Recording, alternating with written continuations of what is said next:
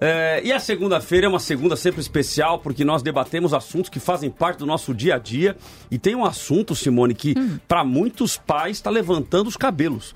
Né? Para os dois lados. Né? Quando fala assim, ó, vai voltar às aulas.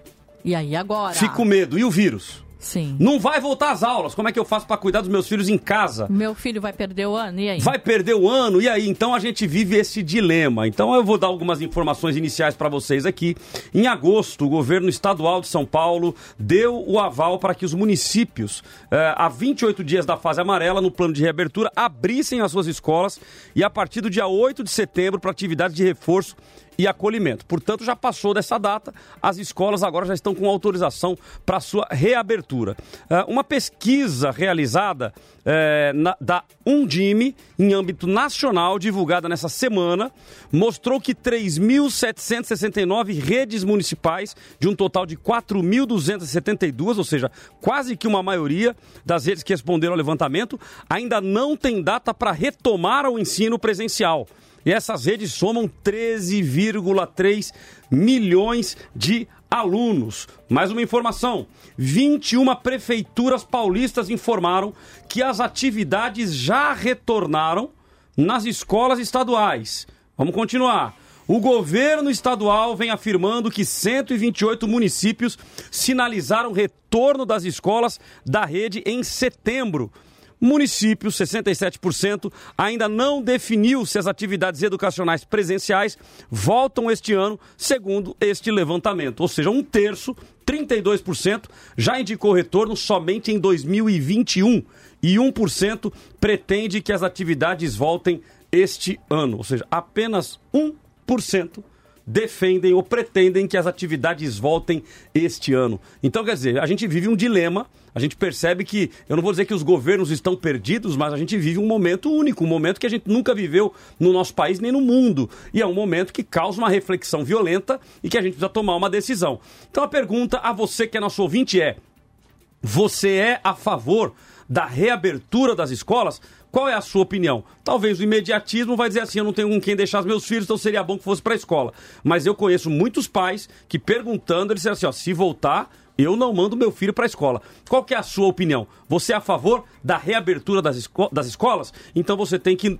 Você pode mandar a sua opinião através do YouTube, Facebook, Instagram. Eu tô na vida e eu já quero aqui comemorar e agradecer a todos vocês. Semana passada eu falei, pessoal, vamos bater 3.700? Já passou. Bate... Passou? Já passou. 3,710. Oh, então já passou de 3,700. Então a próxima meta agora é 3,800, né? 4 não, mil. Vamos, não, vamos, vamos etapa etapa, né? etapa etapa. Então 3,800, depois 3,900, 4 mil e aí vamos embora. Tá? Então, se você puder, entre aí no YouTube, se inscreva no canal, clique no sininho. Está, a nossa audiência tem aumentado absurdamente, né? Eu, eu tenho dito isso aqui em alguns programas, que grandes emissoras de São José dos Campos, do Vale do Paraíba, têm entrado em pavorosa. Meu Deus, o que aconteceu? A Rádio Vida voltou e está roubando a audiência de todo mundo. É, e glória a Deus por isso. Inclusive, inclusive é. em Portugal. Portugal. Tá crescendo a nossa Sabadão, audiência Simone, internacional. Sabadão, eu tava lá trabalhando, a Simone pega e manda mensagem. Ó, oh, nossa audiência em Portugal. E mandou o print eu da fiquei audiência. muito feliz, nossa. É, eu também fiquei muito contente. Falei, poxa, que legal. Estamos alcançando aí outras nações. Então você que tá ouvindo o nosso programa pelos 96,5, você que ouve a Rádio Vida pelos 96,5, manda uma mensagem para todo mundo que você conhece, compartilha aí no WhatsApp, compartilha nas mídias sociais para que mais pessoas possam nos acompanhar. Toda vez que nós iniciarmos um debate, toda vez que nós uh, iniciarmos uma programação ou colocarmos no nosso, nas nossas mídias sociais alguma coisa nova, você vai estar tá tendo ciência aí dos assuntos. Então entra lá na Eu Tô Na Vida, barra Eu Tô Na Vida, YouTube, Facebook e Instagram. Ou você pode também mandar a sua opinião sobre o tema de hoje através do nosso WhatsApp. Nosso WhatsApp é o 12997472010. Já manda a sua opinião. Você é a favor da reabertura das escolas? Você quer que o seu filho volte para a escola? Ou ainda tem aquela dúvida, né? Sobre o vírus, aí aquele medo ainda gera aí é, ao torno, né? Fala, meu filho vai para a escola, vai pegar vírus, né? E até o professor também, viu, Cláudio? Tem é, pensado muito, será que eu vou pegar vírus? Vírus, né? Poxa, é verdade, hein, Simone? Eu não tinha Então, pensado nisso, mas professores imagina também. que você vai ter professores, principalmente os melhores. Ó, vou fazer uma média agora, hein? Né? Os melhores professores, aquelas senhorinhas, aqueles senhores que passaram a vida no ambiente acadêmico, estudando, buscando São de conhecimento. risco, né? São da faixa de risco. E aí, eles voltam para dar aula ou eles serão penalizados? Então, Como é que faz? Manda sua opinião pelo 12997472010, áudio ou então mensagem de texto ou vídeo também de no máximo uns 30 segundos gravando de ladinho para ficar mais bonito, É né? Então manda sua opinião pra gente. isso aí. 12997472010. 12997472010. Mande por áudio, mande por vídeo, mande digitado. O que você mandar vai ser muito bom para nós participarmos juntos aqui do nosso debate, inclusive as participações que já começam a chegar. Você que está com a gente aí no YouTube, já manda mensagem para todo mundo aí, divulga para todo mundo, para que todos participem conosco deste tema de hoje. Você é a favor da reabertura das escolas? Comigo aqui presencialmente, meu amigo pastor, professor, Luciano Scala, satisfação recebê-lo.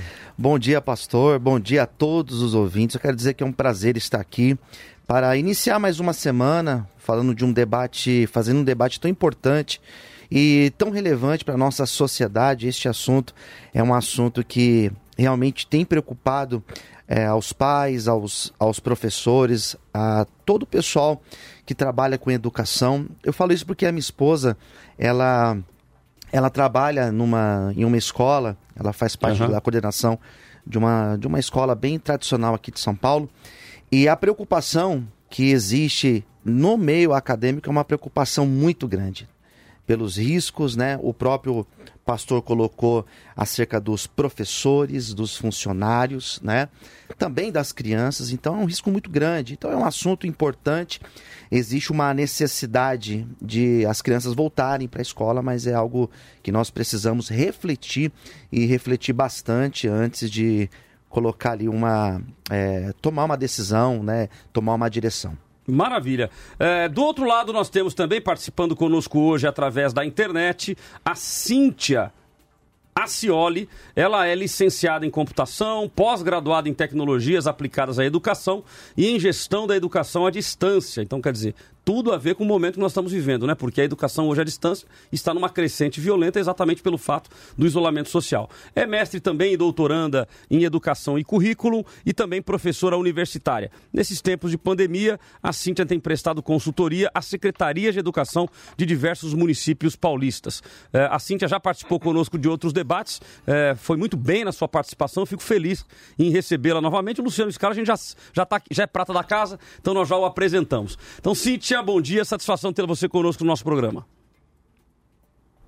Muito bom dia a todos os ouvintes, muito bom dia a vocês. Fico feliz por essa oportunidade de estar com vocês e debater um pouquinho desse tema e levar a reflexão do público em geral essa questão que nos impacta, que é a volta ou não às aulas em tempos de pandemia. Minha gratidão.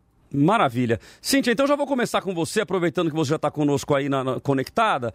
É, dois minutos para você dar a sua explanação em geral, ou seja, qual que é a tua, a tua opinião a princípio? Ah, você é a favor da reabertura das escolas? Ser a favor ou o contrário à abertu- à abertura da escola vai muito além de uma questão econômica. Trata-se de uma questão humanitária que tem muito a ver com a saúde das pessoas, a- a- não só das crianças que lá estão naquele espaço, como também os professores, a equipe que trabalha na limpeza, mas também suas famílias. O distanciamento social que vem a ocorrer não só no Brasil como no restante do mundo tem mostrado como sendo nesse momento sem uma vacina ou um medicamento eficaz contra o, o- o vírus tem se mostrado a medida mais correta para a preservação de vidas. O que a gente observa é que em outros países, principalmente na Europa, com a flexibilização a- a- e a volta de uma determinada rotina, a pandemia ela retomou. E a escola é um local do qual uma grande parcela da população se movimenta. Não só as crianças, também o ensino superior. Ah, e uma grande demanda do público da população ela volta às ruas, pegando a, a transporte público, em contato diverso. Isso coloca a população em risco novamente.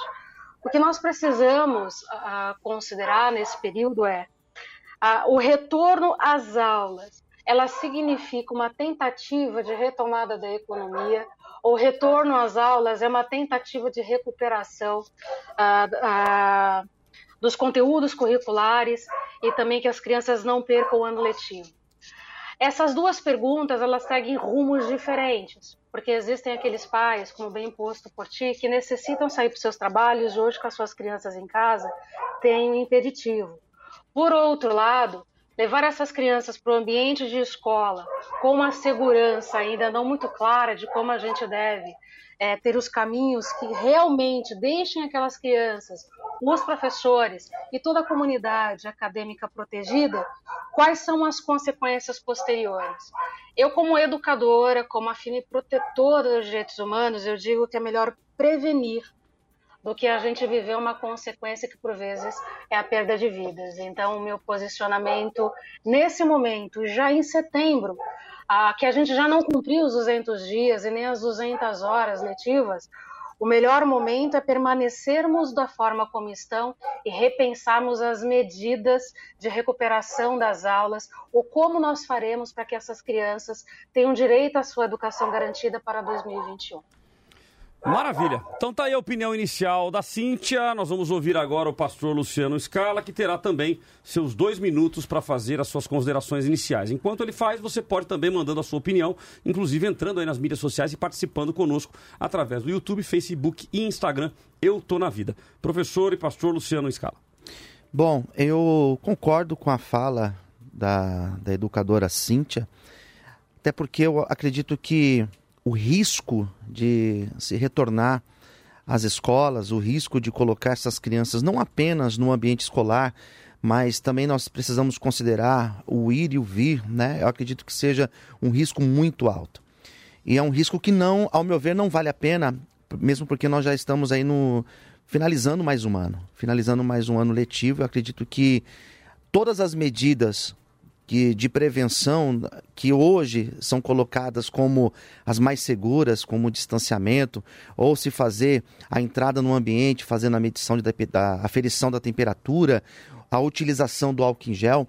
Eu acredito que isso, quando nós olhamos para um ambiente escolar, onde a maioria das crianças são assintomáticas, eu acho que isso se torna um risco muito grande sobretudo para os, para os professores, para os profissionais que trabalham no ambiente escolar e também para aquele familiar que ficou em casa, aquele que ficou em casa que vai receber esta criança ao retornar. Eu acredito que a preocupação da economia é, é uma preocupação também válida, mas colocar as crianças novamente no ambiente escolar eu acho muito arriscado e não acredito que seja viável, até porque ainda é muito duvidoso você fazer uma tomar uma atitude como essa. Nós temos exemplos de outros países, nós temos exemplos é, como na Europa, que já, já ocorreu a reabertura. Em alguns países também, tendo essa reabertura, o surto aumentou. E nós sabemos que nós somos de um, de um país onde a nossa estrutura, a nossa estrutura hospitalar não, não é da, das melhores, das mais viáveis. Então acredito que o risco é muito grande e, ao meu ver, não vale a pena não vale a pena, pelo menos é imediato, correr todo esse risco. Tá ótimo. E qual é a sua opinião? Você que está nos ouvindo, mande a sua mensagem para cá no WhatsApp da vida, que é o 12 997472010, 12 997472010, o 12 para quem estiver fora da região uh, de São José dos Campos, de Vale do Paraíba, você que nos ouve pela internet, inclusive em outros países, será muito bom aí a sua participação. Você que pode, entre nas mídias sociais aí, Instagram, Facebook, YouTube, barra Eu Tô Na Vida e participe conosco, inclusive participando da nossa pesquisa. Temos uma pesquisa no Facebook e no Instagram. Entra lá, participe conosco para que nós possamos compartilhar aqui com os nossos convidados de hoje eh, e as outras pessoas saibam também a sua opinião. Você é a favor da reabertura das escolas? Nós queremos que você participe conosco. Hoje nós vamos colocar um compilado eh, onde nós abordamos as orientações do Estado de São Paulo sobre a reabertura das escolas e os dados de infecção do Amazonas e depois do retorno e as opiniões do infectologista Marcelo Buratini e do diretor do Instituto Butantan de Mascovas. Então vamos ouvir esse compilado e nós voltamos com os nossos convidados. Mais de um bilhão e meio de estudantes em 160 países não estão indo para a escola. De uma hora para outra, as escolas foram fechadas. O Estado divulgou as diretrizes para a volta às aulas nas redes pública e privada. A partir de 8 de setembro, serão permitidas apenas atividades não curriculares em cidades que estejam há pelo menos 28 dias na fase amarela do Plano São Paulo. A Fundação de Vigilância da Saúde do Amazonas informou que 20 dias após o retorno das aulas presenciais do ensino médio da rede estadual, 342 professores foram infectados pelo novo coronavírus. Cerca de 70% das crianças e adolescentes são assintomáticos. Isso é perigoso se a gente pensar na volta às aulas? Você acha que as aulas presenciais deveriam voltar? Não, não as aulas. Não é perigoso.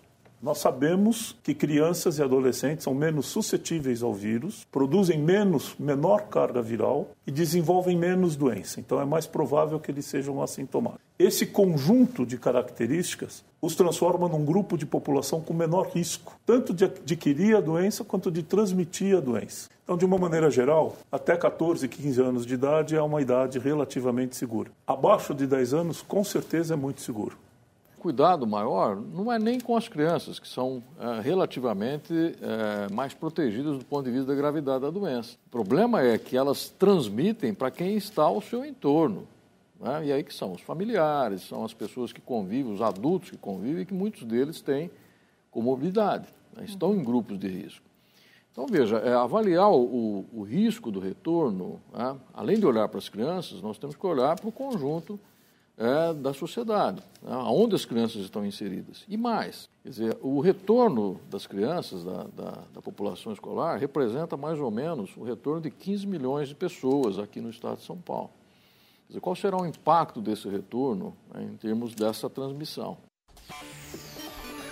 Olha, então estão aí as considerações feitas do nosso compilado jornalístico. Eu achei bastante interessante aqui que se nós pegarmos a fala do infectologista, eh, o doutor Marcelo Buratini, e o diretor do Instituto Butantan de Mascovas, a gente vê uma divergência aí na fala dos dois.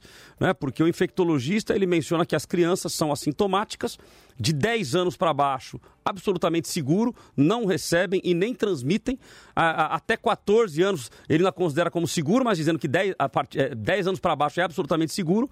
Já o Dimas Covas mencionando aí que as crianças são transmissoras, né? logo é um risco no conjunto. Então aí fica mais uma vez a nossa dúvida, né? Será que as crianças devem voltar ou não para o ambiente escolar, para o ambiente acadêmico, para o ambiente das escolas, né? É, para estudar? Mesmo porque, falando de estado de São Paulo, é, o doutor Dimas Covas Covas, que é diretor do Instituto Butantan, ele menciona que serão 15 milhões de pessoas no estado de São Paulo que envolve a partir uh, deste movimento. Então, queira ou não, para a criança ir para a escola, ela tem que ter lá o transporte escolar. Quem dirige o transporte escolar não é uma criança com menos de 14. Quem dirige lá é o tio ou a tia da perua que tem a, a sua maioridade. Portanto, a criança pode não transmitir, mas e o tio? Será que esse tio não vai. É um, é um rolo violento. Mas vamos lá. Luciano Escala, meu amigo, quatro minutos, até quatro minutos, não precisa gastar todo o tempo, mas até quatro minutos para fazer a sua explanação, inclusive considerando aí o que nós passamos aí no compilado. Eu acredito que nesse momento a, a prevenção seja o mais ideal. Então você colocar o risco, o risco é muito alto. Você colocar as crianças dentro de um transporte, é, você colocar as crianças dentro de uma sala de aula, muito complicado. Nós estamos também é, pensando numa escola que ela já seguiu todos os protocolos que foram estabelecidos, vamos colocar dessa forma, né? Todos os protocolos estabelecidos de segurança para essas crianças. Mas se nós olharmos também para uma realidade de, de, periferia, pastor, se nós formos olhar para uma realidade, eu, eu sou pastor de uma comunidade localizada na Vila Brasilândia, então eu sei qual, qual é a realidade de uma periferia em São Paulo. Então, se nós pensarmos numa escola de periferia, qual é o tipo de, de cuidado que nós encontraremos lá? Eu não quero é, fazer nenhum, nenhum tipo de, de um comentário voltado ao senso comum, porém nós sabemos como que funciona um ambiente escolar é, que, não, que não é um ambiente privado. Então nós temos desde um lugar que o, que o toalete não vai ter um, um, um sabonete para lavar a mão, às vezes não tem nenhum papel higiênico. Será que nós teremos o álcool em gel? Será que é a aferição da temperatura? E até porque as crianças são assintomáticas. E como que vai funcionar essa, essa, essa questão? A criança chega lá, não, não vai, não, ela não vai estar com febre não vai estar com a temperatura é, alta. E aí? Mas às vezes a, a, criança está com Covid. e o professor vai correr o risco. Então são várias questões que, se nós formos pensar, é, acredito que não vai valer a pena. O risco, ele de fato, ele é um risco muito alto. Você colocar as crianças dentro de um ambiente escolar.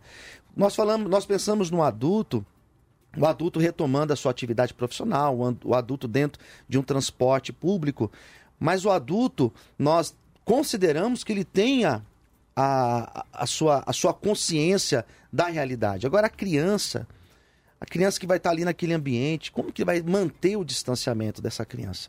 Então, acredito que para esse ano aqui de 2020 não, não seja nem um pouco viável. Acredito que nem um pouco viável colocar as crianças novamente dentro das escolas. Acredito que para o próximo ano, não tendo uma vacina nos primeiros meses, né?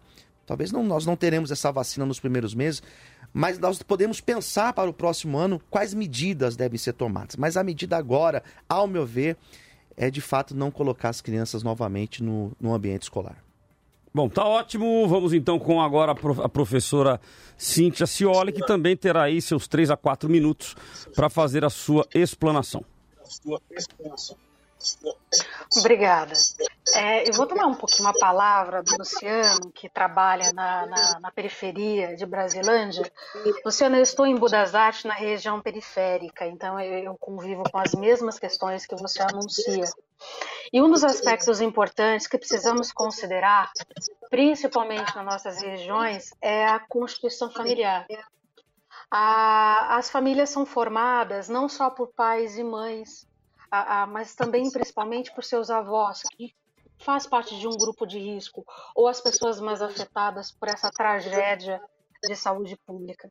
E precisamos considerar que escola, ela não é formada somente por professores, a, seus gestores, os alunos e a equipe de apoio que está lá. A escola é formada por gente e todos que estão em seu entorno. Por isso que a gente chama de comunidade escolar. Isso significa que quando a gente fala de retorno às aulas, nós falamos de retorno de uma pseudo hoje, não pseudo cotidiano, que interfere na vida de toda uma sociedade, de toda uma comunidade. E qual será o impacto desse retorno em um momento tão drástico e tão difícil, com quase 130 mil pessoas hoje falecidas, que não são números, são vidas, têm nomes, sobrenomes, histórias, e com certeza deixou lacunas na vida de muitas pessoas. Ah, em relação à entrevista, ao áudio, algumas, algumas questões importantes levantadas, porque é, é, a pesquisa ela requer tempo. E ao longo do processo da pesquisa, como ocorre agora que nós estamos permeados numa pandemia, com certeza nós vamos ter uns resultados por um lado e resultados por outro. Mas somente o tempo vai nos dizer qual foi o mais adequado e qual foi o caminho que a curva ela cometeu um erro e aquela que é mais correta. Por exemplo, a, a Universidade Federal do Rio de Janeiro ela é contrária ao retorno das aulas, porque ela apresentou uma pesquisa, que é uma pesquisa da Universidade de Harvard, que comprova que a carga viral justamente dessa faixa etária, essa carga viral dessas crianças, esses adolescentes, encontrado nas vias aéreas superiores de pessoas de 0 a 22 anos, é até maior do que a diagnosticada em adultos, internados em UTI. Isso significa que as crianças, adolescentes e adultos até 22 anos têm uma taxa, um potencial de transmissão de Covid-19 muito maior o que pode colocar a população em si em um risco numa volta de uma pandemia, uma pandemia que no Brasil ainda ela não foi é, controlada. Nem no seu começo, de alguma forma, a população ela até compreendeu e tentou a fazer o possível para permanecer em casa ou, ou ter alguns determinados cuidados, mas a gente observou que, infelizmente, a gente, em comparação a outros países, a gente não conseguiu, de uma forma coletiva, o princípio a, a, de segurança da comunidade e da, do cidadão brasileiro. Agora, só um ponto importante, né? A criança ela é afeto e o adolescente ele se destaca em grupo. Quando essas crianças voltarem para a escola, como ela é movida pelo afeto, pelo contato, pelo estar com o outro, isso a faz como ser social, ela vai querer tirar a máscara, vai querer conversar, ela vai querer abraçar e ela não entende os riscos e os impactos de uma doença. E o adolescente, o adolescente ele é vida. Ele quer conversar, ele quer trocar, ele quer vivenciar, foi o que aconteceu, por exemplo, em alguns estados do Brasil que abriram as suas escolas, a gente observou que o risco é muito maior. Então a gente tem que pensar muito na vida. Eu vejo que nesse momento a vida, a importância da vida é o que nos interessa. Tá ótimo. Dado então aí a opinião da professora Cíntia, da educadora Cíntia, nós queremos a sua opinião, a sua participação. Nós vamos a um rápido intervalo. Na sequência, eu já quero trazer aí a prévia da nossa pesquisa, da sua opinião como nosso ouvinte sobre o tema de hoje. Você que está nos ouvindo pelos 96,5 da Rádio Vida, entre aí nas mídias sociais, YouTube, Facebook, Instagram, para você participar conosco. Qual é a sua opinião? Você é a favor da reabertura das escolas? Vários pontos estão sendo colocados aqui, mas eu já deixo dois pontos aqui em interessantes, né? Como que os pais fazem para pagar a mensalidade? Porque gente está falando que não vai ter aula. Só que as escolas não abriram mão da mensalidade. E aí, como é que faz? O pai está lá, sem, o seu filho sem estudar, é, queira ou não, a economia está aí é, ralentando e quase parando, e os pais têm que pagar a escola dos filhos. Como é que o pai faz para manter é, esta mensalidade? E aí, uma outra colocação que eu faria, a, a, professora Cíntia comentou que a criança é movida por afeto, por esse sentimento é, de grupo, então, queira ou não, voltando. Mas a pergunta que fica é: é nós tivemos recentemente um feriado em São Paulo e as famílias foram para a praia mas as praias lotadas. Será que lá na praia a criança usou a máscara ou a criança não foi? A criança ficou em casa e os pais foram uh, eh, para a praia. Então tem muita coisa aí para a gente discutir no próximo bloco.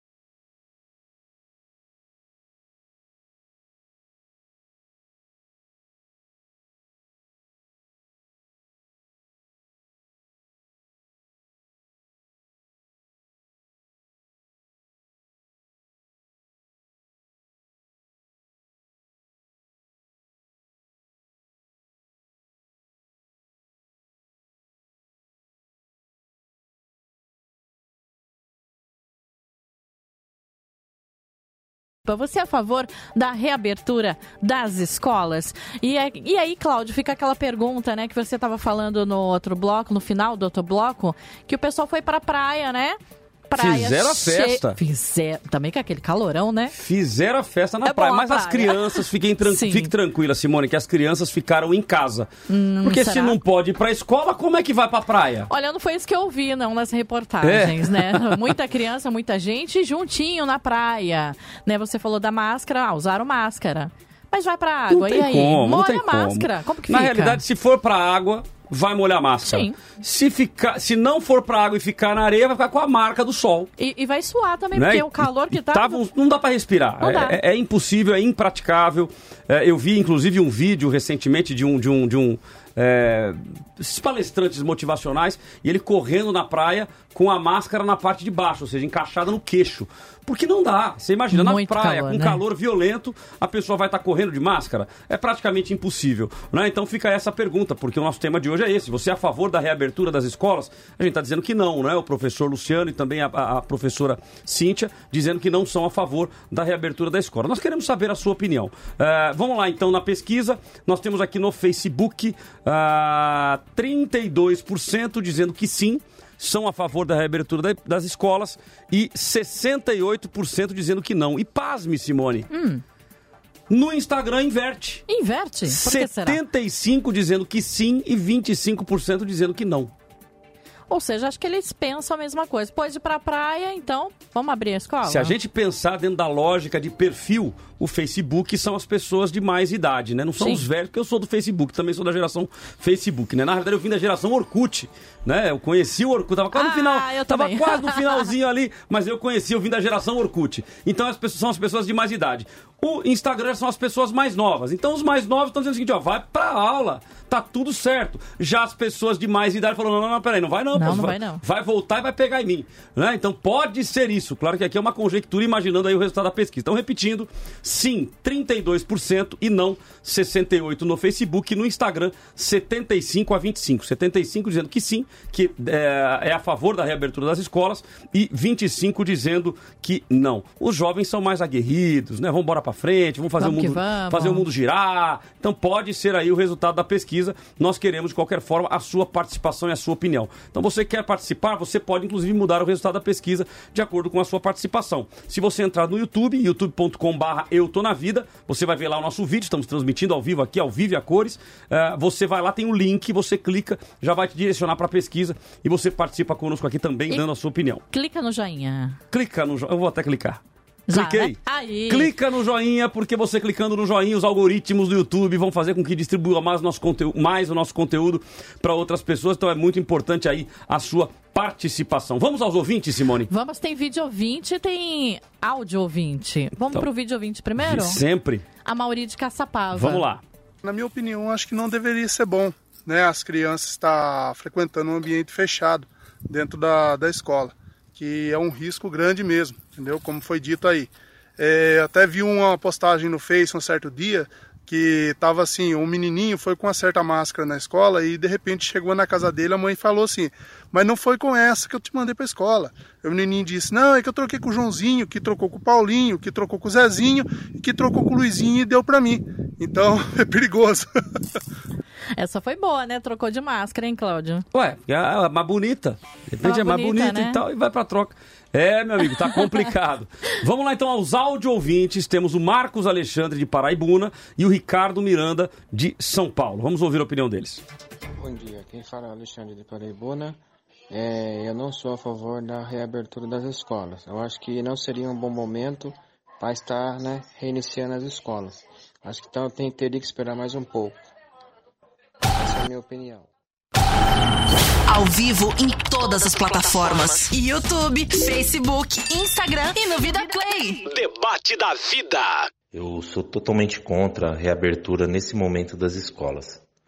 Creio que para isso devemos ter a vacina aí para imunizar nossas crianças e que mesmo que os pais falam é, eu preciso trabalhar e meus filhos têm que voltar à escola para eu fazer isso, mas muitas dessas crianças, quando retornam da escola, vão direto para a casa dos avós. Então eu sou totalmente contra a volta do, das, das aulas. Amém? Bom programa a todos, uma boa semana e Deus abençoe a todos.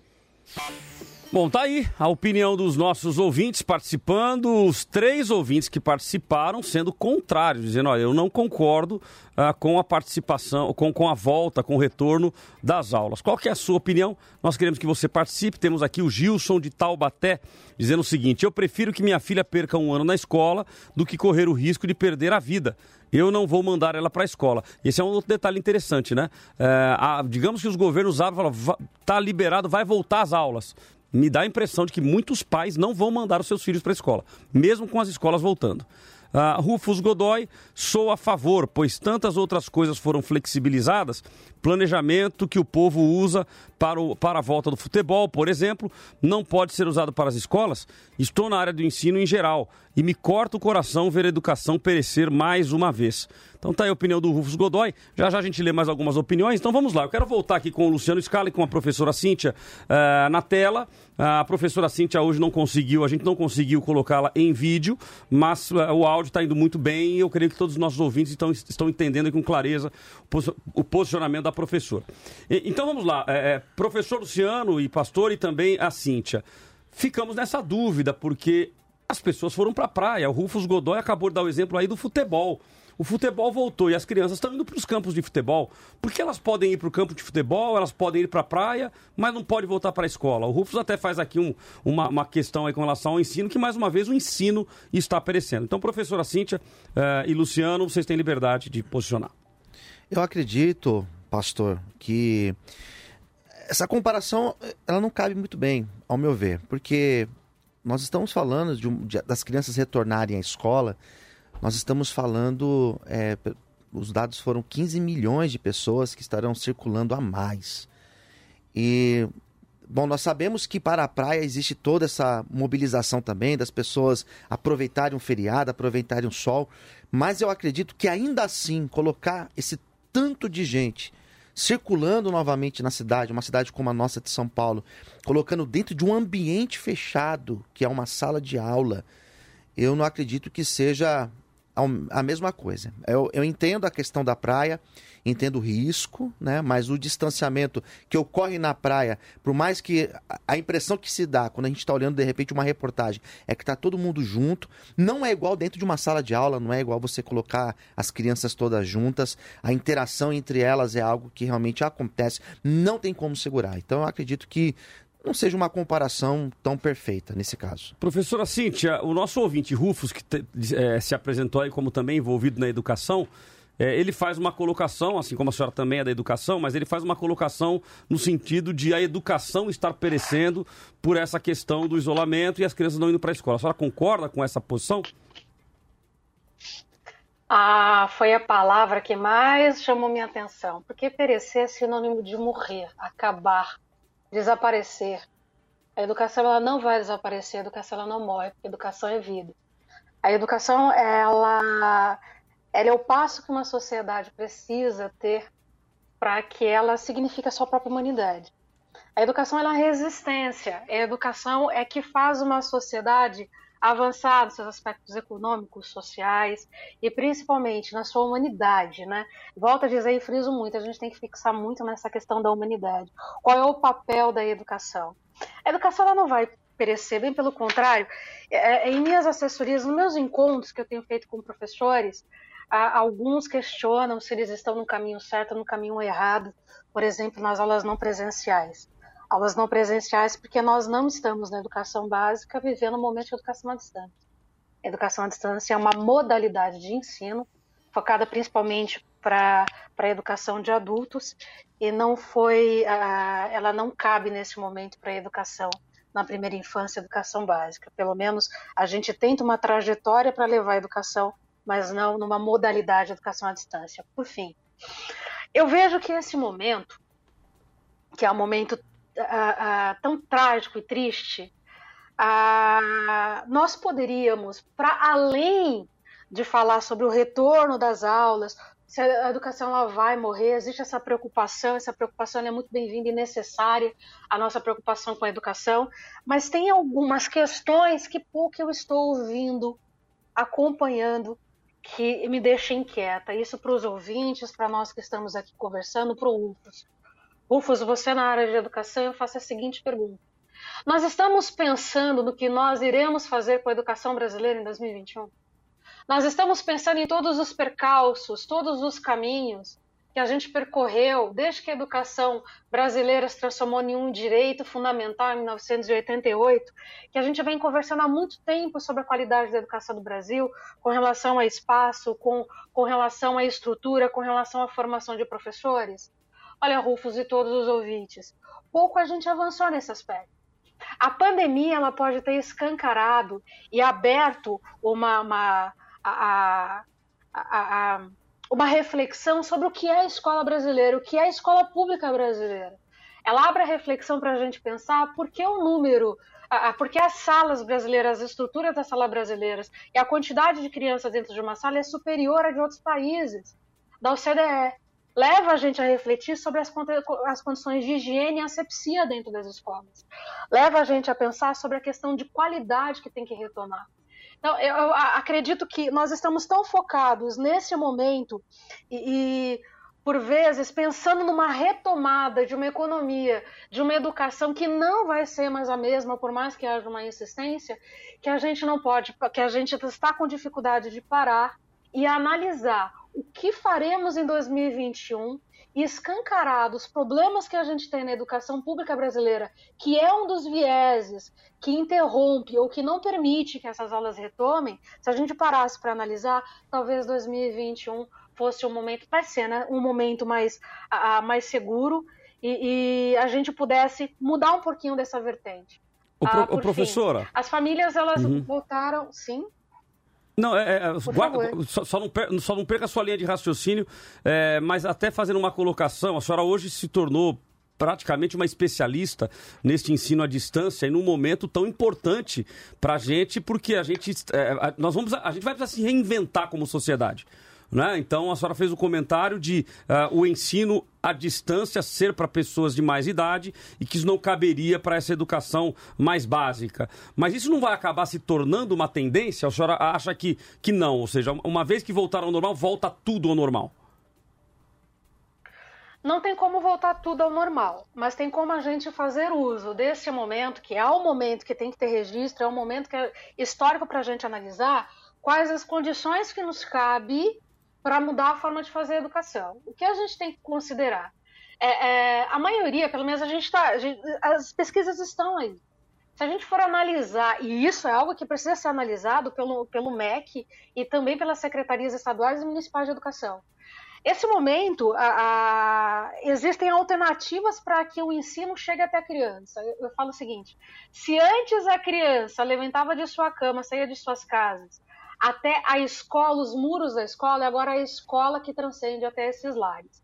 E a gente uhum. sabe que, pelo menos no caso da educação mais periférica, das pessoas que têm menos condições, algumas alternativas foi a impressão de material e envio desse material para essas famílias, para essas casas. Em alguns casos, principalmente nos primeiros anos da educação, como a educação infantil, primeiro e quinto ano da educação básica, anos iniciais, a, a, o uso de WhatsApp uma ferramenta, e avançando para o uso de recursos digitais, outros recursos, como ambientes virtuais de aprendizagem. Então, a gente está com um caminho. Isso, a educação ela não resolve de segunda para sexta-feira. A uhum. educação ela é um processo. Então, é, é, não é educação à distância, isso é muito importante, muito menos ensino à distância, não é ensino à distância, não é educação à distância, é o momento de educação não presencial, alguns ditos como a, a educação remota, e nós na educação estamos a tentar, literalmente a tentar, descobrir os caminhos que realmente fortaleçam, que permitam que essas crianças elas aprendam. É... Não dá. A gente está no sexto mês de pandemia uhum. e pelo menos no estado de São Paulo se eu não me engano, na primeira quinzena de março, as aulas foram suspensas. Entre as aulas suspensas e o uso, e uso de materiais impressos e aulas não presenciais, levou-se em alguns municípios, ou como o estado de São Paulo, ah, de um mês a um mês e meio. E ainda tem professores que eu estou acompanhando que me questiona como fazer, do aluno que não acessa, do aluno que, que convive com o 4G, do aluno que não tem computador, do professor que não conhece e está se desbravando para entender a melhor estratégia, dos encontros presenciais ou não. Fazer educação é um caminho, Uhum. porque fazer educação é lidar com vidas, é lidar com pessoas. É, ó, Então, ó, eu acredito que nós precisamos ir com mais calma com relação a esse tema, quando a gente fala sobre o retorno às aulas e os procedimentos de segurança para 2021 e também para 2020. Eu não sei se a senhora viu, não sei se você viu, eh, professor Luciano, nessa semana, inclusive, que passou, ah, o Ministério da Educação, os articuladores do governo já voltaram a falar agora em homeschooling. Né, que já era, um, é- era uma bandeira do governo e já estamos falando no homeschooling. Eu achei interessante aqui a colocação do, do, do ouvinte Alex, Ale- Alex, não, Alexandre Salgueiro, que ele diz assim: os meus filhos estão aprendendo online e graças a Deus com a paciência da minha esposa que virou na marra professora deles. É assim mesmo. Ou seja, tá tendo que aprender em casa, né? A, a educação vai precisar se reinventar. Precisa, e o momento agora exige isso, né? Eu acredito que pensar na educação é algo fundamental, é algo necessário. Mas nós estamos num momento em que se deve priorizar, no caso, a saúde, se priorizar a vida. Até porque uma criança doente, ela não vai estudar. E a gente pensa o seguinte: quando o que foi colocado pelo, pelo governo, o governo do estado, é que se coloca as crianças de volta dentro da, dentro da sala de aula. Se uma criança fica infectada e todos devem ficar 14 dias fora, agora imagina como que vai funcionar isso. né? Então, professor, mas ao mesmo tempo a gente não vê. é, gen- a gente, a gente vive um, é um momento único, né? A gente nunca imaginou viver um momento como esse. Né? Mundialmente falando, uma pandemia que, que atingisse da forma que atingiu. Então, claro que tudo é muito novo. E por ser novo, a gente não tem ainda parâmetros Não efetivos para tomada de decisões. Mas a gente vê recentemente aí, nessa briga entre governo federal, governos estaduais e assim por diante, que o governo federal disse, não, tem que ir para a rua, não vai mudar nada. E a- a- neste, neste momento em que os governadores travaram todo mundo dentro de casa, a gente chegou aí a quase 1.500 mortes por dia. Sim. Na semana passada, agora que já temos aí uma grande liberação, boa parte, eh, bom, eu pelo menos estou andando nas ruas. O movimento tá. O movimento tá, tá total Sim. nas ruas. Ele não tem as escolas, mas trânsito, tá todo mundo aí. Sim. As mortes caíram para menos de 500. Chegou Sim. na semana passada a 375. É, então, será que a gente também não está, em, em nome de não sabermos como vai se comportar, a gente também não está testando? Claro que é terrível, né? Você fala, É. Pô, vou testar com criança. Porque acaba né? que estamos usando vidas como Aham, teste, né? exato. Como cobaias, colocamos assim, né? Mas eu acho muito arriscado. Eu acredito que a gente pode olhar para outras realidades de outros países e tirar algumas bases. Eu estive ontem dando uma pesquisada e eu encontrei alguns dados sobre Israel, por exemplo. Lá, uma escola secundária de Jerusalém, ela teve o contágio de 153 alunos e 25 professores, isso no mês de maio, né? Isso lá em Israel. Esto- a- escola secundária, ou seja, alunos entre 11 e 16 anos. Depois teve uma outra informação que eu estive, tive de lá, em, na cidade de Jaffa, lá em Israel, 33 alunos e 5 professores de uma escola primária também foram é, infectados com o Covid. Então percebe que país de primeiro mundo, que teve a reabertura, que as- Uma tecnologia Uma- violenta, né? Israel Exatamente. tem uma grande tecnologia. o país já estava aberto. Ontem eu estava. Eu estou acompanhando Israel porque nós tínhamos uma viagem programada para o mês de outubro, tivemos que cancelar por conta de tudo isso. E lá foi decretado o lockdown novamente. Então são três semanas agora, tudo fechado de novo. Então houve a reabertura. As crianças retornaram para as escolas com todas as medidas, seguindo todos os protocolos da OMS, mas eles tiveram que dar um passo para trás. Será que não seria arriscado? Nós estamos falando de Israel, que é um país pequeno. Agora vamos imaginar uma cidade como São Paulo um estado como São Paulo. Imagine só, a gente faz essa reabertura, imagina ter que retornar depois. Eu acho muito arriscado, ao meu ver. Bom, nós temos alguns ouvintes aqui, Simone. Vamos colocar mais dois ouvintes. Nós temos aí o pastor Adilson Labareda e também o presbítero Daniel de Jacareí. Então, vamos colocar esses dois ouvintes no ar. É o pastor Adilson Labareda, de São José dos Campos, aqui do Jardim São José. Sobre o tema de hoje é o seguinte: volta às aulas urgente. Porque se pode ir pra praia, tá maior aglomeração lá na praia, nos quiosques. Por que, que na escola não pode? Tem que voltar, as criançadas precisa voltar a estudar urgente. Porque senão como que vai crescer essa criançada? 96.5. Debate da Vida. Olá, Rádio Vida, boa tarde, a paz do Senhor. Por aqui, presbítero Daniel Andrade falando de Jacareí. A minha opinião é: será que a preocupação é mesmo com nossas crianças? Será que não tem interesse por trás disso? O meu filho ele chupa dedo, tem 10 anos de chupa dedo. Será que dentro da sala de aula vai ter monitor, além do professor, prestando totalmente atenção nos alunos? Será que na hora do intervalo as crianças brincando de pega-pega vão estar mesmo um metro e meio de distância social um do outro? Será que na hora do intervalo vai estar realmente sentado distante um do outro? E quando sair do banheiro, será que vai realmente passar o álcool em gel na mão? Vai ter monitor para todas as crianças? Precisamos pensar nisso. Eu não sou a favor da volta às aulas. Bom, então tá aí a opinião dos nossos ouvintes. Temos mais opiniões por escrito aqui. Você também pode mandar a sua participação através do YouTube, Facebook e Instagram. Eu tô na vida e também através do WhatsApp da vida, que é o 129974110. 9 9747 2010. 2010. Perdoe a minha falha aí. 99747 2010. Temos aqui a opinião do Wilson Matias dizendo assim: sou totalmente compra, contra pois por mais que as escolas tomem todos os cuidados com as preocupações e com o EPI, 70% das crianças usam transporte escolar. E no transporte escolar não tem como fazer distanciamento. Eu trabalhei com transporte escolar em escola pública, como voltar às aulas com distanciamento é, em uma van que cabe 21 alunos. Pois não, Simone? Ele falou da van, mas nem todos os alunos, nem todas as crianças, Cláudio, utilizam esse transporte. Muitos utilizam também transporte público, Público. que é pior. Exatamente. Vai seja, mais vai transporte público, vai pegar lá na, na, nos seus locais para se segurar, o banco e assim por diante. Horário de, de- cedinho, por exemplo, Aham. que é muito lotado, ou então à tardezinha, quando voltam da escola, é horário de pico, como falam, né? Exatamente. Então tá cheio de gente. Aí, é? Exatamente. Bom, mas temos a opinião aqui da Vanessa de Jacareí, que também é educadora. Ela diz assim: sou professora da educação infantil. Para mim, a escola tem que voltar sim. Vejo crianças nas ruas, parques, mercados, mas na escola não pode? Eu acredito que no começo será difícil, mas como tudo na vida, as coisas vão se ajeitando e as crianças vão se acostumando a esse novo normal. Bom, volto aqui então com o professor eh, e pastor Luciano Scala e também com a Cíntia Acioli. E aí, a Vanessa, que é educadora, ela está sugerindo e dizendo assim, olha, tá, tá tão na rua. E é verdade, viu? Esses dias eu estava voltando para casa, passei numa rua perto de casa, uma rua meio fechada, tinha umas 15 crianças brincando e duas mães. Todas, sem- não vou dizer que elas estavam sem máscara, estavam com máscara no pescoço. Protegendo Ou seja, o pescoço. Protegendo o pescoço. E aí?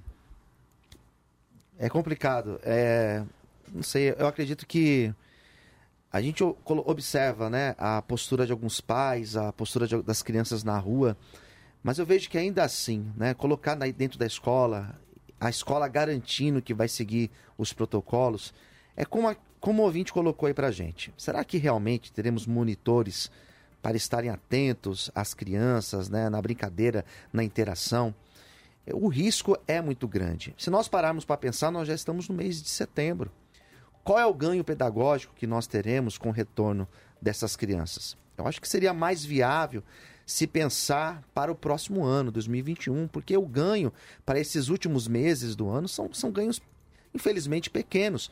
Tivemos um, eh, temos toda essa dificuldade para esse ano, infelizmente.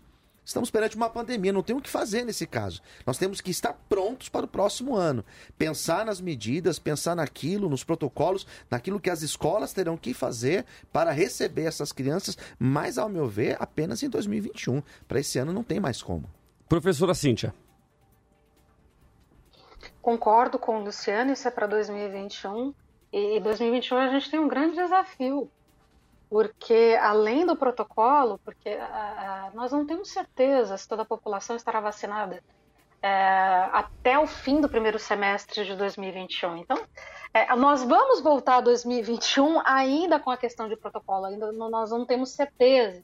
É, professor, Ah, eu, eu, eu, é, eu- eu faço um adendo aí, eu, ah, lendo comentários, inclusive com economistas, pessoas de todas as áreas. É, tem um até que acaba sendo meio apocalíptico, mas ele diz que a vacina não sai em menos de um ano. Ou seja, na cabeça dele, ele falou: ó, ainda que surja uma vacina, então, por exemplo, tá, estão falando daquela vacina da Rússia. É, ainda que ela saia, estão falando em 10 milhões de doses. 10 milhões de doses, doses não dá nem para a capital de São Paulo, mas, quanto mas... mais para o mundo inteiro, né? Então, ou seja, no mínimo um ano para nós termos uma vacina é, que a gente não, nem sabe se vai ser absolutamente efetiva. Mas a gente pensa, pastor, se, se os números das mortes, se a curva vai lá embaixo, começa a cair bastante, a gente começa a pensar numa outra, numa outra realidade. A curva do jeito que está, liberar essas crianças, eu acho muito, muito complicado, loucura.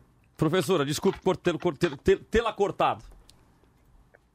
Ah, não, de forma alguma. É, eu vou fazer uma brincadeira com vocês. A gente usa alguns termos que eu vejo que é muito interessante. Por exemplo, minha conexão nesse instante caiu. E a gente fala, eu caí. Não, você não caiu. Então, assim, hum. Desculpa te cortar. O que me cortou? É interessante esses termos. Uhum. Eu lembro, só uma adendo para a gente deixar o um momento leve, né? É, em uma das minhas alunas, ela falou, tem algumas pessoas na rede que eu simplesmente elimino. Eu falo, nossa, você é tão cruel, como você elimina uma pessoa assim tão facilmente da sua vida com um clique, né? Então, o que, que as redes sociais, o que, que esses movimentos digitais estão fazendo com. Estão remodelando alguns termos Exatamente. e a gente vai precisar diferenciar entre um termo e outro. Mas é só uma forma interessante da gente descontrair. Uhum. Ah, voltando aqui. Eu posso retomar só um pouquinho alguns termos que foram levantados por alguns ouvintes e eu vejo como interessante? Claro, vamos lá. Ah, vamos lá. O homeschooling, né? O homeschooling é, é o ensino, ensino domiciliar. Quem, quem, pode ter um ensino domiciliar com a qualidade e com os procedimentos uh, de avaliação e de acompanhamento dessa criança? Será que o pai e a mãe que sai de madrugada para trabalhar e volta à noite, ele vai ter essa condição? Uh, o homeschooling, para a gente trazer o homeschooling para o Brasil, que é, ele, foi, ele foi negado pelo STF em 2018, requer uma revisão sobre a literatura e principalmente sobre, a, aí sim, uma modalidade de ensino a, a, de como será feito esse acompanhamento familiar. algo importante que eu vi entre as falas dos ouvintes, muito obrigada pela participação de todos, que hoje a família, que o pai ou a mãe ele um pouco se transformou em, professor. É, o que eu gostaria de colocar vocês para refletirem aqui: professor é uma profissão. Para você ser professor pedagogo, você passa anos dentro de uma sala de aula como estudante. Para você ser professor, você tem que entender de metodologia, você tem que entender de estratégia, de filosofia da educação, dos processos de ensino e aprendizagem, da prática, que é uma arte de fazer educação, de acompanhamento, de avaliação, ou seja, é todo um processo. A família, nesse momento, ela tem um resguardo que é constitucional e, e ela está fazendo o possível, por vezes o impossível, para esse acompanhamento, junto com esses materiais impressos ou os usos dos ambientes virtuais. Mas, a, a, o, o, por vezes, o pai, a mãe, o familiar não consegue ter o acompanhamento, que é um acompanhamento que o professor, como um profissional formado, ele consegue fazer. Então, essa educação formalizada ela existe por um sentido, porque são pessoas competentes, com qualidade, com Se anos de experiência isso, né? estão naquele espaço. Se prepararam para isso. Então, a gente tem que é, é, ter alguns certos cuidados que a gente ouvia muito antes da pandemia. Agora eu escuto um pouco menos, eu vejo um pouco menos, a, a, mas que a gente precisa ter uma certa sensibilidade. Uhum. De, é, é justamente sobre o homeschooling, a que voltou à pauta, e na minha opinião, sinceramente, para voltar essa pauta precisa ter muito cuidado e deixar muito claro qual vai ser as responsabilidades na formação dessa criança e, e do porquê da escola. Por que, que a escola existe? A escola é uma luta, e no Brasil é uma luta constante. A, a escola ela, ela, tem um papel fundamental para a formação cidadã desse país. Então, a gente tem que ter um pouco mais de cuidado quando a gente fala do homeschooling, e se realmente ele for entrar na pauta, o que, que se vale desse homeschooling? Para quem vale esse homeschooling? Quais são as vantagens desse homeschooling? E para quem efetivamente o homeschooling, quem efetivamente o homeschooling ele vai beneficiar?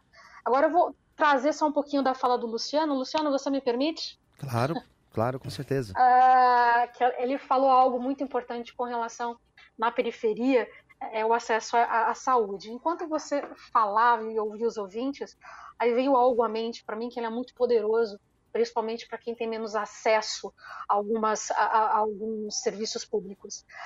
A, a, a, vida é um direito no Brasil, é um direito constitucional.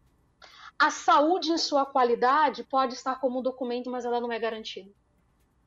Então, se a gente for colocar realmente na prancheta, na análise, quem está morrendo nesse momento da pandemia, a gente vai chegar à conclusão, à triste conclusão, de que quem morre é quem tem menos acesso à qualidade e aos benefícios da tecnologia para a saúde. Então a gente tem que se atentar muito. É. A vida, ela não se recupera, o ano a gente recupera.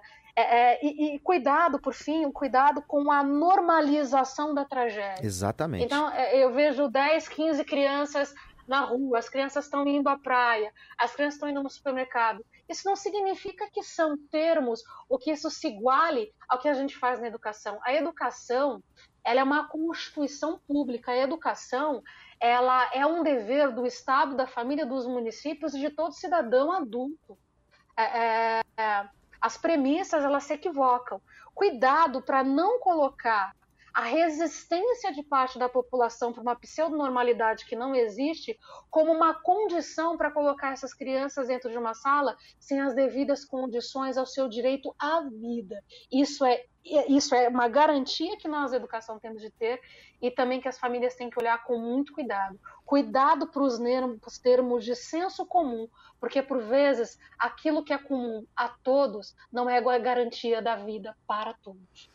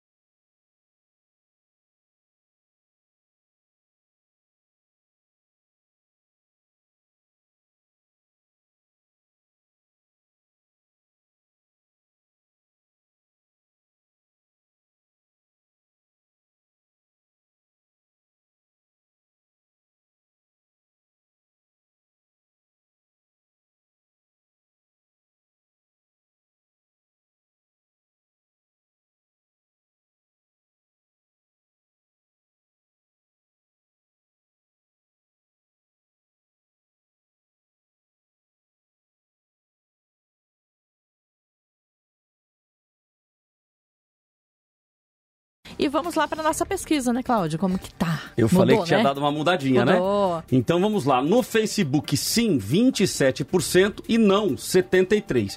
Então deu uma variação de 32 para 27 de 68 para 73. Mas no Instagram foi uma mudança considerável. É, sim, deve reabrir, de 75 caiu para 43. Caiu. E não, de 25 aumentou para 57.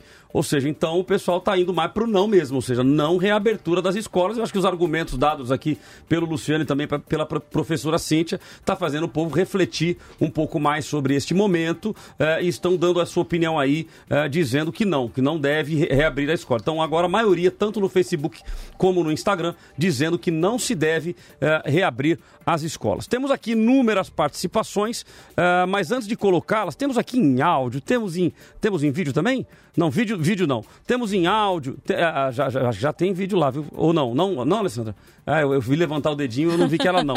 É, mas vamos lá. Então nós temos aqui várias participações, mas antes das participações, nós teremos uma participação especial com o professor Paulo Cruz que também é educador. Ah, o professor Paulo Cruz, que já participou conosco em vários debates, ele é professor, ele é palestrante nas áreas de filosofia e educação, formado em filosofia, mestre em ciências da religião, professor de filosofia e sociologia do ensino público no estado de São Paulo. Em 2017, foi um dos agraciados com o prêmio Ordem do Mérito Cultural, honraria concedida pelo Ministério da Cultura anualmente por indicação popular a nomes que se destacaram na produção e divulgação cultural. Ele também é colunista da Gazeta do Povo e ministrante do curso O Brasil é um país racista? É uma pergunta. Então, professor Paulo Cruz, satisfação mais uma vez tê-lo conosco. A sua participação sempre traz uma grande contribuição para os ouvintes. Eh, eu vou lhe dar aí até quatro minutos para o senhor fazer uma explanação geral sobre o tema de hoje. Você é a favor da reabertura das escolas? Bom dia, Cláudio, tudo bem? Tudo bem aí, ouvintes? Bom dia a todos. Bom, é, a, minha, a minha, assim, eu sou professor do ensino básico, então, quer dizer, eu estou dando aula e a minha escola optou por fornecer aulas online para os alunos. É, só que a gente tem uma realidade muito difícil no ensino público. Né? Eu também dou aula numa escola particular, onde as coisas estão indo relativamente bem, é, é, assim, guardadas as, as devidas proporções e os problemas. Então, quer dizer, os alunos têm participado é, 100% das aulas e tal. No ensino público, essa realidade não se concretiza. Então, quer dizer, numa sala que a gente tem 40 alunos no presencial, no ensino online a gente tem 10, 12, 5, então varia muito aí. Então, quer dizer, a participação é muito pequena, por uma série de fatores, obviamente, desde aquele que não tem vontade, não quer, até aquele que não tem recurso mesmo. Né? Por outro lado, nós estamos em setembro. Né? Então, quer dizer, voltar agora significa o quê? Significa submeter as crianças e suas famílias a um risco maior é, produzido pelo Estado, nesse caso. Então, quer dizer, não importa se as crianças estão na rua brincando. Né? O que vai importar é submeter as crianças a uma situação que o Estado vai levá-las a essa situação. Ou seja, o Estado se responsabilizar por levar as crianças à escola é, numa situação de pandemia. Então, dizer, qual é o ganho disso? Não há ganho algum. Né? Não há ganho algum, porque mesmo que a gente volte agora e que todas as crianças voltem à escola, inclusive aquelas que perderam já o ano todo, né? qual é o ganho pedagógico disso? Nenhum. Não haverá ganho algum nisso. Então, o mais adequado, na minha visão, é o Estado se preparar. Né? Eu acho muito difícil isso acontecer também, mas pelo menos é melhor pensar que isso pode acontecer do que voltar e não adiantar nada. Mas o Estado se preparar para fazer o ano que vem, por exemplo, uma espécie de supletivo no ano. Né? Então, quer dizer, é tentar recuperar o que se perdeu nesse ano que passou e prosseguir.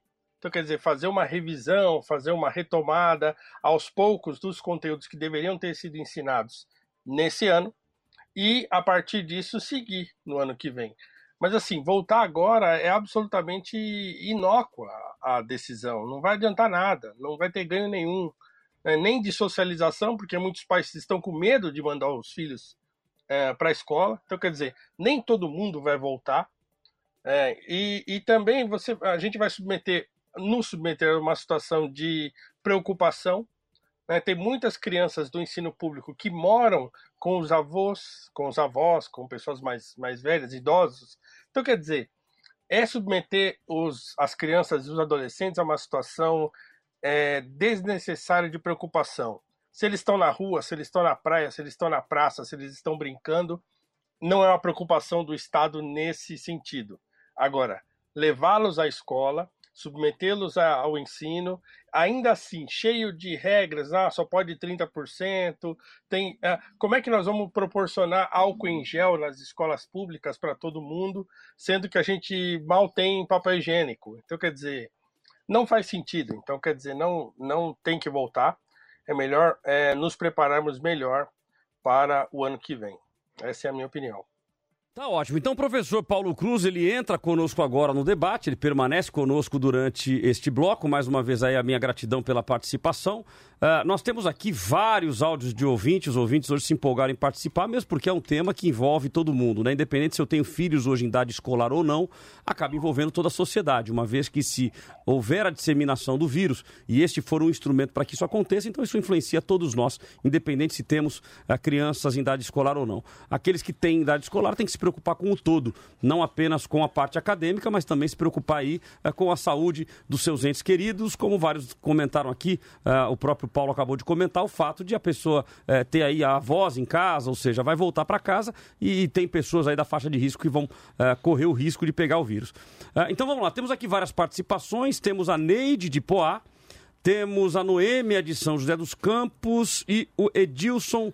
Vamos colocar os dois e aí o Edilson a gente coloca na sequência, ok, Simone? Então vamos para a Neide de Poá e a Noêmia de São José. Bom dia, Rádio Vida. Bom dia, Simone. Bom dia para todos. Paz do Senhor. Olha, a, a, meus filhos não vai mandar, né? Meus netos para a escola não, porque acham arriscado. A, agora esses meninos que não estão na escola, eles não ficam em casa também. Eles ficam na rua soltando pipa. Aqui no meu bairro tem um, um monte de menino que fica na rua soltando pipa, né? Então eles não ficam em casa também não. É complicado, viu? É, arriscado mandar para a escola, mas também é arriscado na rua, né? Ficar soltando pipa um com o outro, depois vai para casa. Tudo é complicado. 96.5 Debate da Vida. Bom dia, meu nome é Noêmia, eu sou de São José dos Campos. No momento eu sou contra a volta às aulas pelo seguinte motivo. É, o ano já está perdido. É, os alunos, o que tinham que ser prejudicado já foi. As escolas têm que se organizar para o ano de 2021. E outra coisa, as falas das crianças estarem nas praias, nos shoppings, é responsabilidade dos pais. Cada pai é responsável pelo seu filho. A partir do momento que as crianças contraírem o vírus na escola, eles vão culpar o governo. Será que não vai ser uma chuva de processo, uma chuva de indenização? Olha, eu tenho aqui uma consideração de um ouvinte que eu tenho certeza, eu tenho certeza que se a Cíntia tivesse com o vídeo, a gente ia ver uma caricatura né? Na Cíntia. Mas vamos lá, vamos colocar os três. Vamos colocar os três na tela aqui, porque agora a Cíntia vai. vai os cabelos vão levantar. Mas vamos lá. Alexandre Salgueiro diz assim: o mesmo pai que diz não. Pega a família toda e vão pras praias, festas e etc. Até aqui tá light. É. Até aqui tá light. Mas aí o Alexandre pesa a mão. A impressão que dá é que professores, e aí, e aí o Paulo Cruz também lá, ele que dá, dá pra gente ver, vou até ver aqui ele arrancar os cabelos que ele não tem. É, a impressão que dá é que professores querem receber e ficar em casa. Na verdade, querem voltar às aulas já pensando na porcaria do carnaval do ano que vem. Senhores, microfones abertos. Deixa os professores comentarem. olha, olha, eu, eu, Então vamos lá, Alexandre, eu... desculpa.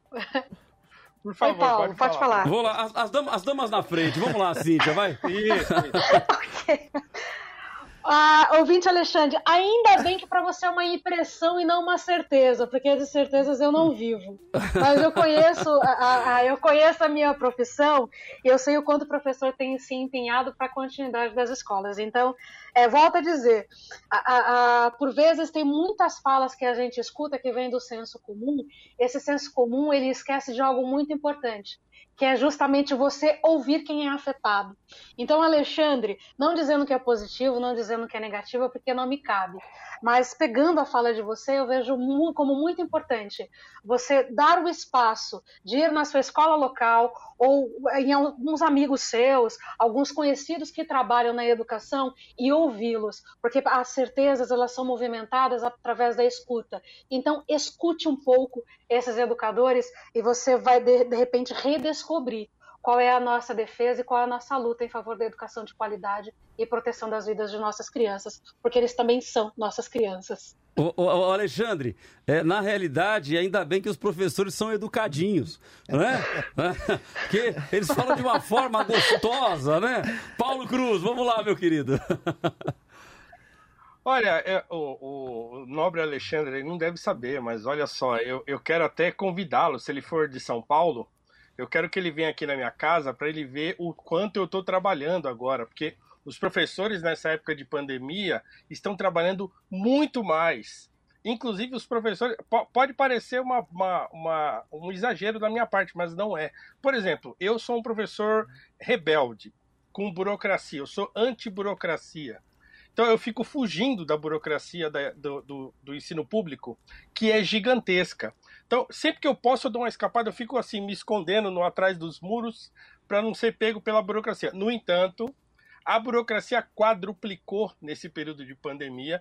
A quantidade de relatórios, a quantidade de trabalhos online que você recebe no e-mail. Imagina você receber 400 trabalhos no seu e-mail, ter de separar tudo, porque os alunos não colocam a série, o nome certinho, o número. Então você tem que separar tudo, você tem que corrigir tudo online, tem que fazer devolutiva. E, então, assim, olha, é um trabalho imensamente maior do que se a gente tivesse em sala de aula. Então, esse, esse nosso nobre ouvinte, ele absolutamente não sabe o que está falando. Aliás, ele deve estar tá falando isso porque os filhos dele não devem estar estudando se é que ele os tem, né? Mas é, eu estou trabalhando bastante, viu, Alexandre? Estou trabalhando muito e não estou triste por estar tá trabalhando, não. Eu estou tô, tô fazendo o que posso para alcançar aqueles alunos que também estão se esforçando para se adaptar a um tipo de educação que não era a educação que eles tinham costume de ter, né? Então, assim, é, ele está errado, para dizer o mínimo. É, o professor Paulo Cruz já foi um pouco mais, né? Mais real. Mais direto, né? Mais, mais real aí. Mas a gente pensa assim, o professor Paulo, a professora Cíntia, eles estão... É, eles, eles entendem, eles conhecem dessa modalidade, eles... Agora, imagina aquele professor de mais idade, né? Uhum. Imagina a dificuldade que é. A minha esposa, ela trabalha no, no, no, ambiente de uma escola, na parte de coordenação, e eu sei o quanto elas estão trabalhando, o quanto os professores estão batalhando para deixar toda essa estrutura funcionando, né?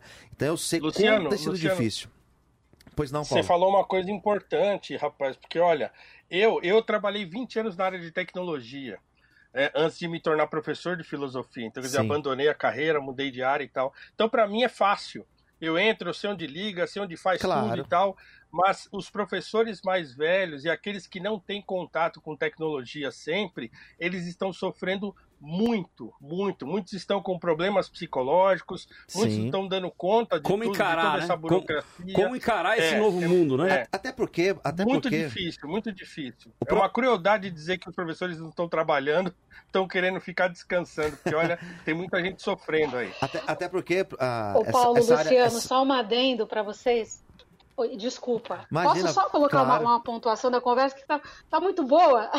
Pelo seguinte, é, é, o professor ele só não só está com mais trabalho, mais acumulado de trabalho, como também nesse processo ele está se reformando. Porque a, a, a, ele tem que conviver com as mídias, ele não sabe utilizar, ele precisa desse apoio. Quando não tem, ele se sente solitário. Então, ele é professor para aquilo que lhe cabe, numa nova modalidade, numa nova maneira de fazer educação, quiçá, como é possível fazer, é, é, utilizar essa nova modalidade, ao mesmo tempo ele está se reaprendendo. Eu tive a oportunidade de conversar com uma secretária de educação a semana passada, e ela falou o seguinte para mim: hoje nossos professores são youtubers. Aí eu não, não sei qual a fala de vocês, como vocês pensam, eu coloquei uma aspas para ela e disse o seguinte: olha. É, cuidado também quando a gente diz que o professor é youtuber, porque youtuber agora é, é como se fosse uma profissão que tem recurso financeiro e tem mais estrutura. O professor não tem estrutura. Por vezes ele está com o celular dele que está avisando, está acabando bateria, já, na, já, já não tem mais estrutura de manter aquele aparelho particular para dar as aulas. É, é, ele tem um custo adicional, porque assim, o professor está em casa, mas junto com a casa, com o trabalho de casa, isso é importante para os ouvintes, aqui não é uma queixa, aqui é um anúncio. Ah, o professor ele não teve o apoio com relação aos instrumentos para ter qualidade do trabalho dele. Agora, deu, deu, uma, deu, deu, uma, baixada no áudio aí da, da Cíntia. Isso tem que ser. Deu. É, é, então, deixa eu aproveitar enquanto corrigem aqui o áudio dela. É, tem aqui a Daniela Ebuliani. Pronto, corrigiu, desculpa. Opa, voltou? Mas é isso. É, é essa, voltou. Agora é voltou. essa consideração, então. Calma.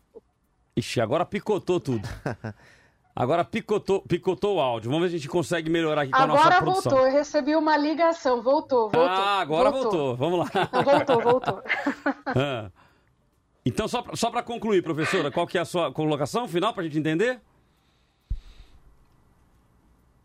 Não, é que é, é preciso entender essa, essas condições, sabe? É porque, assim, eu vejo que quando as pessoas elas trazem suas angústias, os seus pensamentos com relação a esse momento, desculpa até o ouvinte, mas a gente tem que ter muito cuidado para não cair no achismo, porque o achismo ele é cheio de questões por trás que você não pudera o outro lado. Então, pensar com mais calma e entender as diversas situações que a gente está vivendo, para que nosso posicionamento seja um posicionamento que realmente sustente a situação. E nós estamos no momento que a educação está sofrendo demais, que os professores eles estão em um momento que é um momento angustiante, sim, que ele, o professor está se de re, redescobrindo e que requer um pouco mais de pausa. E, e Alexandre, o ouvinte Alexandre, você trouxe uma pauta. Eu gosto das pautas que nos colocam no, numa questão de inquietude. É fundamental colocar a gente em inquietude. Uhum. Quem somos nós quando todos pensam iguais, né? Pensa, todo mundo pensando igual é um grande problema, porque alguma coisa está errada. É, então... então... é bom a gente ter os pensamentos inquietantes. É, mas legal. é e aí, e aí fala foi... não, que a foi... gente possa analisar e foi, não, foi legal porque o Alexandre falou, é, os professores entraram aqui e começaram a mandar opinião. Então vamos lá, Daniela Ebuliani. Essa, da, essa Daniela da igreja, eu conheço. Ela, ó, impressão bem equivocada do senhor Alexandre. Eu, como professora da rede pública, estou trabalhando muito, acumulando funções e me reinventando com o uso das mídias, trabalhando horas extras. Então, ou seja, ela já faz uma colocação aqui exatamente alinhada aí com, com o comentado pelo Paulo e pela mas Cíntia. É, mas é a ovelha minha, por isso que tem um... É, né? Aí tá aqui a professora Luciana. Não vejo a hora de voltar às aulas. Vocês não imaginam o tanto que o professor está trabalhando em casa. Trabalhando o dia inteiro, sendo que se tivesse aula, estaria trabalhando na parte da tarde. Né? A Rosimeire aqui, é, por que não esperar todos se imunizarem? A professora Luciana completa. Dou aula pelo Meeting que é uma sala de reuniões do Google, né? E tenho que fazer planos, PowerPoint da, das aulas, relatórios, corrigir atividades. Mas quando imagino 40 alunos na sala de aula, penso que quero que volte, mas com segurança, com a segurança da vacina. Mas vamos lá, professor Paulo Cruz, obrigado mais uma vez pela sua participação. Então vou lhe dar aí dois minutinhos para fechar a sua linha de raciocínio e a sua participação nesse bloco. Mas de antemão, mais uma vez aí, gratidão pela sua participação. Bom, é, é isso. Acho que não tem assim muito mais o que colocar. Assim, os, os participantes falaram muito bem de tudo. Eu acho, eu acho não, eu tenho certeza, né, que a gente precisa de um pouco mais de tranquilidade para retomar as coisas. Né? É um momento atípico, né? O fato é o seguinte, Claudio, ninguém sabe como é que essa doença é transmitida, ninguém sabe como é que cura esse troço. Ou seja, nós estamos ainda, infelizmente, no escuro. Né? Então, assim, é uma oportunidade que Deus está nos dando da gente olhar para dentro. Então, esse tipo de maledicência de, uma, de, um, de um ouvinte como esse Alexandre, por exemplo, olha para dentro um pouco, dá uma pensada, né? vê assim, nós estamos no, numa situação bastante complicada para todo mundo. Então, não é hora de jogar ninguém na fogueira, não é hora de culpar ninguém, é hora da gente refletir, da gente pensar a melhor maneira que a gente tem de retomar, né? de retomar a vida com uma certa normalidade, sem expor as crianças, as famílias, a sociedade a um risco desnecessário. Então, quer dizer, cada um é responsável é, pelos seus atos, cada um é responsável por aquilo que quer fazer da sua vida. No entanto, é uma oportunidade também da gente pensar no coletivo, da gente pensar no nosso próximo e pensar que talvez um pouco mais de cuidado da minha parte é, é salvar uma outra vida.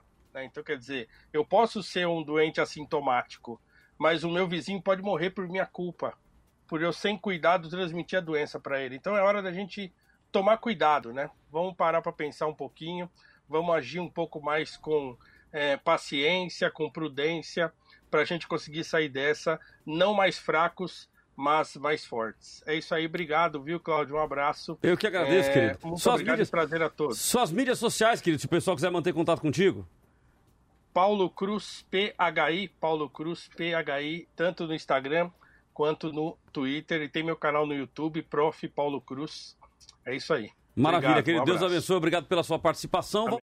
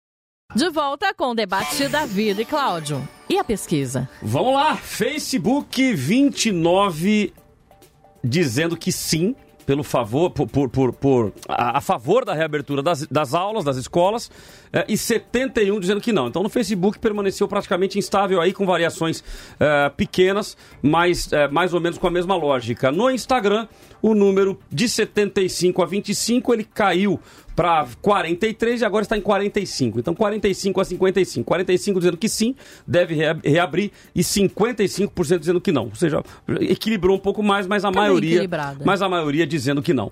Simone, vamos ouvir então os ouvintes. Nós temos aí acho que dois ouvintes nós não colocamos, correto? Que mandaram áudio. Correto, é o Edilson de São José dos Campos e a Cremilda de Mogi das Vamos lá. Cruzes. Paz de graça, irmãos, paz de graça, convidados. Eu tenho uma opinião que eu acho que a, as crianças deveriam voltar, porque eu vejo aqui onde eu moro mesmo, os pais reúnem para beber, ouvir música, aquele tumulto de gente, as crianças tudo pelo meio, criança pequena, criança maior. E, e isso pode ter, acontecer todo um monte de coisa, pegar um vírus, passar para outras pessoas. Então na, na escola, com todos os cuidados, com todo o procedimento, eu acho que deveria voltar. Vida FM. Aqui tem debate. Debate da vida. Bom dia, sou a Cremilda de Mogi das Cruzes, morava antes em São Paulo. Eu não concordo com a volta às aulas, porque a escola pública não pode ser comparada com as escolas particulares nem com os futebols, com, com os campos de futebol, né? Porque não, se não tem nem papel higiênico para as crianças, as crianças têm que tomar água no lugar que lava as mãos lá perto da, do banheiro, então não tem condições de voltar. Eis a questão, eu sou contra por esse motivo. Eu conheço que minha filha sempre estudou na escola pública. Obrigada. Meu nome é Cremilda. Então está aí a opinião da Cremilda de Mogi das Cruzes. Muito obrigado pela sua audiência. Cremilda divulga para todo mundo aí de Mogi. Temos vários amigos em Mogi eh, e a rádio tem sido muito ouvida nessa região. Então divulga para todo mundo aí. E o Edilson de São José dos Campos também mandou aqui a sua opinião. A participação de cada um de vocês é muito importante para nós. Ah, nós temos mais opiniões aqui. O José Roberto de Guarulhos dizendo: claro que não. Primeiro as autoridades precisam ter certeza da eliminação do vírus. Se no ônibus só pode andar de máscara, em outras palavras, significa que a situação não está sob controle. A Renildo Cavalcante diz: sim, concordo que na praia ou no estádio as pessoas não ficam longe uma das outras, mas e nos shoppings? Não vejo nenhuma janela lá e estão lotados. Sou a favor da reabertura das escolas. A Moeda. É, moeda outro lado, na realidade. Moeda eu pensei que era japonês. Né? Moeda outro lado. Não deveria nem ter parado com as aulas. Essa pandemia foi pura politicagem. Bom, é legal, vou até eh, nessa, nessa consideração aqui trazer aqui para a gente finalizar o nosso debate de hoje, porque essa palavra politicagem não havia surgido até agora, né? Ela acabou surgindo agora no final do debate. Mas ela é algo muito forte na cabeça de muita gente, que a gente viveu aí uma briga política e por essa briga política a população é que acaba sofrendo. A a Natália Mariotto dizendo não, não e não. Realmente é hipocrisia o que os pais estão fazendo, mas a responsabilidade são deles. A partir do momento que se coloca a responsabilidade nas mãos da escola, principalmente a pública, a coisa se complica. E o José Alves de São José dos Campos, eu acho que não. Tenho 23. Meu Deus do céu! Tenho 23 netos e me preocupo. Meu amigo, mas fez filho para danar, hein? Para ter 23 netos. Ah, que legal. Tá aí a participação então do José Alves dizendo que ele não é a favor, portanto, seus netos não irão para a escola. Mas vamos lá, voltando aqui então com os nossos convidados de hoje, a gente tem agora o nosso momento hashtag, que são as palavras retiradas da internet, ou seja, palavras ditas pelos internautas ligados, ou seja, conectados aí com reabertura das escolas. Ah, e nós vamos aqui eh, falar com a, a, a Cíntia e também com o Luciano, eles vão dizer se há conexão ou não. Ou seja, as palavras ditas pelos internautas conectando com reaberturas das escolas, eles entendem que há conexão? Ah, então nós vamos falar as palavras de hoje. Começo então com o Luciano, na sequência a Cintia e vamos nessa sequência até o final. A primeira hashtag aqui é aulas remotas. Aulas remotas tem a ver com o tema porque tem sido a modalidade utilizada pelas escolas, né? Aula remota. Então acredito que tenha total relação com o nosso tema de hoje. Eu vou fazer o seguinte, eu vou voltar, porque a Simone agora ela ficou assim meio. E o eu? E eu, né? Vamos ao nosso momento hashtag de hoje. Momento hashtag no debate da vida. Acontece, acontece. Correção feita, então, doutora, doutora, professora Cíntia. É, a hashtag, então, aulas remotas. Tem conexão com o tema? Total conexão com o tema, aula remota. O que fazer com a aula remota com a educação não presencial? Maravilha. Segunda hashtag, Luciano, desafios da maternidade. Desafios da maternidade, eu não sei, eu acredito que não tenha muito a ver não com o nosso tema de hoje. Será que não é na lógica de o desafio que as mães têm agora com os, com os filhos dentro de casa? Professora Cíntia. Ah, verdade. Vem por esse lado, os desafios da maternidade. Como você concilia o retorno das mães para suas atividades profissionais com as escolas fechadas? Sim, Maravilha. Terceira hashtag. Terceira hashtag, direito à educação. Direito à educação, sim. É, isso está na, nossa- na nossa Constituição. Direito à educação. E é o que acredito que o, o debate de hoje trabalhou essa questão, né? Então acho que tem total relação com o nosso assunto. Maravilha, Cíntia? Direito à educação, total relação ah, com o nosso assunto, como dito pelo Luciano, e direito à educação está atrelado ao direito à vida e à dignidade. Então a gente precisa colocar todos na mesa para a gente falar nesse momento. Ótimo. Quarta hashtag, educação na pandemia. Educação na pandemia, sim, tem total relação. É o nosso desafio, né? É, esse ano aqui realmente foi um, tem sido um ano difícil, mas acredito que trouxe também bastante bagagem, bastante experiência. Tem tudo a ver com o nosso assunto de hoje. Professora Cíntia? Sim, educação na pandemia. Aí eu vou abrir uma aspas para nós aqui, não somente a educação formalizada, mas a educação do povo. O povo que vai para a rua, vai para a praia, fica com seus filhos na rua, porque a educação está, está em todos os espaços, não somente formalizada. Maravilha. E eu vou para a última hashtag, só que eu vou fazer uma adaptação aqui, porque a última hashtag, Luciano e Cíntia, é professor. Então eu vou fazer uma adaptação da hashtag para vocês. Preparados? Vamos lá. E aí vamos fazer o seguinte, eu vou começar com a Cíntia. Sim, vamos lá. Nessa última hashtag eu começo com a Cintia e depois o Luciano. Agora, agora eu falei que lá ela se arrepiou. Agora é aquele momento que o coração vai, vai, vai, vai se regozijar, né? Hashtag, a última hashtag, Cíntia. Ao mestre com carinho. Minha gratidão pela insistência de fazer a educação a- a- algo possível num país tão complexo como o nosso. Maravilha. Luciano. Eu acho que tem total relação com o nosso tema de hoje, até porque fazer educação num país como o nosso é um desafio, né? Aquele que, aquele que escolhe como a sua profissão ensinar, então ele realmente deve ser valorizado, é algo que deve ser cada dia mais colocado pela nossa sociedade. Maravilha. Então esse foi o nosso momento hashtag de hoje. Agora seria a nossa dica cultural, que a priori nós não faríamos hoje. Mas eu vou, eu vou, eu vou fazer ela. Quer ver como vai dar certo? Vai lá, dica cultural. Debate da vida. Dica cultural. Cíntia, eu acredito que por todo o seu conhecimento na área acadêmica, qual seria a sua orientação, ainda que não tenha um livro específico, mas para as pessoas que não são da educação, para conhecer um pouco melhor sobre esse meio? Conhecer um pouco sobre a educação, aí eu vou, vou mexer em um vespeiro atual, mas é muito importante. Leia Paulo Freire. Ei, mas aí, aí, Tenta entender sobre o que é fazer, É, sobre aí- o que é fazer educação num país como o nosso. É, aí, aí, foi, aí foi o vespeiro do vespeiro, hein? que esse é uma polêmica. Agora tem um outro Ah, livro.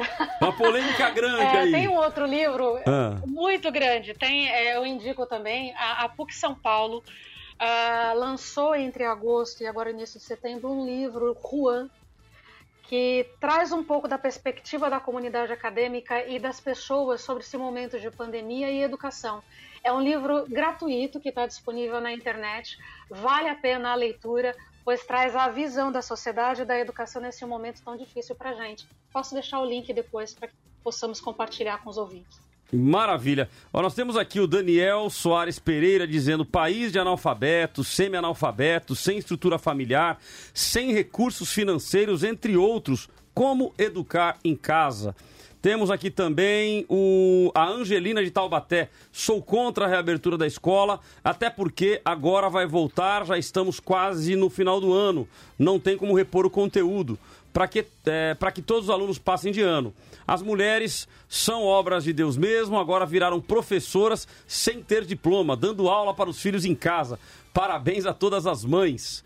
Ah, Elton Martinez, ou Martinez? Martinez. Martinez? Elton Martinez, conhece ele? Conheço, conheço Conhece? É, essa flexibilização foi a causa do platô que fizemos há quase três meses. Ah, e por conta do episódio já citado das pra- praias, fez com que aumentasse a taxa de transmissão de vírus. Bom, mas a praia foi agora, dia 7 de setembro, né? Então vamos ver agora, daqui, daqui sete dias a mais aí, É. o que, que vai acontecer. Ver o resultado Vamos disso, ver, o- né? Vamos ver o resultado disso. A Francilene Pereira, sou totalmente contra abrir as escolas, mesmo ainda com tantas mortes, as crianças sempre têm contato com os idosos. Aí é que está o perigo. Aí o Elton Martinez também, mais uma fala dele aqui. As escolas particulares são quem estão fazendo mais pressão no governo para que reabra as escolas. Elas estão perdendo clientela. Ah, e as escolas do Estado mal têm dinheiro para o papel higiênico. O, papai- o- o- Luciano inaugurou o papel higiênico aqui, todo mundo foi no papel higiênico, né? Ele é professor de. Ele, ele é. É. da área, sim. Tá certo. Imagina dinheiro para as pessoas da periferia usarem os as EPIs. A pandemia escancarou um monte de coisa mesmo, principalmente as desigualdades sociais. E aí tem mais opiniões aqui. Deixa eu ler só mais, mais duas aqui. Vou mais duas aqui, é, para a gente não, não- deixar os ouvintes aí de fora. Muito pelo contrário, tem sido uma alegria a participação de vocês. Ah, Gessé de Caçapava. O melhor, é que não, é, o melhor é que não nos acostumemos com as aulas online, pois essa é a nova realidade do ensino. E o problema não é a falta de monitores para as crianças, mas sim as crianças em casa na presença dos pais. Há crianças que são difíceis de cuidar. Imagine longe, não pode, não se pode jogar a responsabilidade para o educador ou para os monitores. Márcia Dourado, as aulas online são difíceis, as crianças e os jovens não prestam atenção. Bom, então vamos lá. Eu quero ouvir agora as considerações finais. Terão até dois minutos para fazer o fechamento do seu pensamento, da sua linha de raciocínio e também dar os seus dados de contato. Professora Cíntia. Ah, obrigada por essa oportunidade, por estar com vocês nesse momento. Agradeço a todos os ouvintes, a todas as participações. A, a escuta é muito poderosa porque ela nos ajuda a melhorar como pessoa. Então, esse foi um espaço que eu saio diferente. Tenho para dizer para todos os ouvintes, para quem está conosco, que esse é um momento de solidariedade. Esse é um momento que nos cabe pensar no próximo e ser o próximo, porque você é o próximo de alguém. A vida é o que mais importa. A educação está aí como um direito, como um dever do Estado, como uma força que mantém e que precisa ser preservada no Brasil. Ah, temos vários desafios pela frente. Agora a gente fala no retorno, mas em 2021 a gente fala de qualidade, da permanência dessa criança, desse adolescente na escola, porque nós estamos preocupados com a evasão, com as desistências. A gente tem mais desafios. A pandemia ela pode acabar ah, no primeiro semestre de 2021 ou no final de 2021, mas as suas sequelas e nosso aprendizado ele vai ser permanente na nossa vida, que possamos a, a fazer uso desse momento como um momento para que a gente reflita sobre quem somos como sociedade, quem somos como indivíduo, quem somos como nação. É isso, meu contato, é, estou no Facebook, Cintia Scioli, tenho um Instagram por força de pressão, mas o meu principal contato é o Facebook, não outras redes sociais. Por mais que eu sou do meio digital, eu prefiro ter um, somente um meio e os demais para outros tipos de contato fica melhor e estabelecer a comunicação com as pessoas. Minha gratidão, um forte abraço e fiquem bem sempre. Maravilha, querido. Obrigado pela sua participação mais uma vez, sempre contribuindo bastante aqui para o nosso debate. Professor Luciano.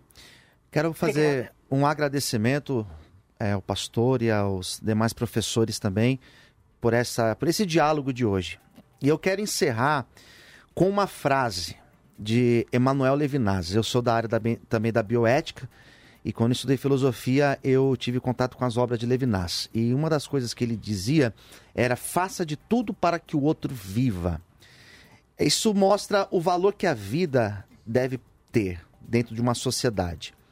E fazer de tudo para que o outro viva é pensar nesse momento, justamente naquilo que nós colocamos aqui na mesa hoje, né? A prevenção.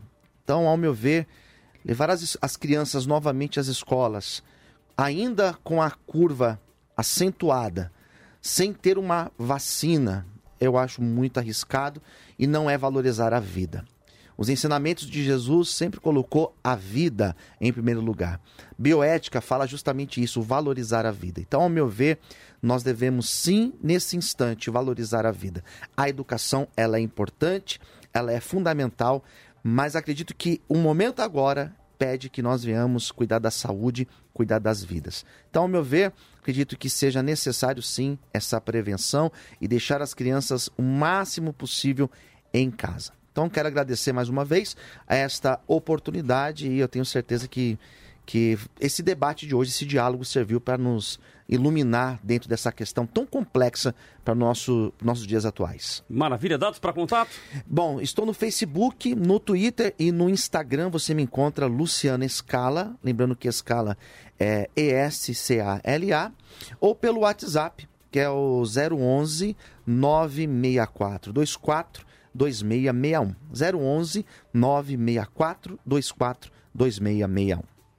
Maravilha. Muito obrigado então pela participação do Luciano, obrigado pela participação da Cíntia. Vamos então às minhas considerações finais sobre o tema de hoje.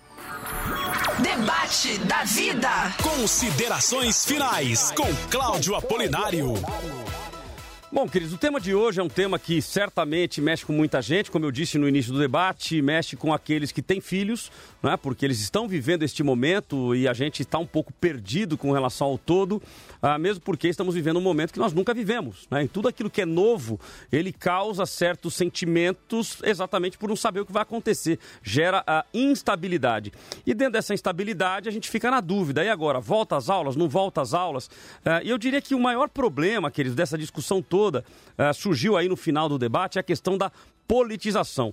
Quando nós deixamos com que as coisas se politizem, automaticamente o nosso discurso ele acaba levando eh, uma tendência. Então, por exemplo, se eu sou eh, da linha bolsonarista, né, ou seja, do presidente da República, eh, eu vou achar, eu vou entender que as aulas devem voltar, não estou dizendo generalizando, mas acaba tendo esse sentimento, porque não, peraí, eh, tem que voltar porque foi bobagem que fizeram, estava tudo errado, a população tinha que ir para a rua. Se eu for da outra linha, ou seja, for do, do ou não vou nem dizer outra linha, mas contrário ao presidente da República, não tem que voltar mesmo, porque, é, ou melhor, é o contrário, não pode voltar, porque é um absurdo pensar só na economia. Então, quer dizer, a gente acaba politizando uma questão tão importante que é a educação dos nossos filhos, que é a educação das próximas gerações. Então, a primeira consideração que eu faria é: nós precisamos tirar este coeficiente político. Nós precisamos analisar os fatos para avaliar se realmente é possível ou não um retorno às aulas. E se nós ol- olharmos para outros países, o que vem acontecendo,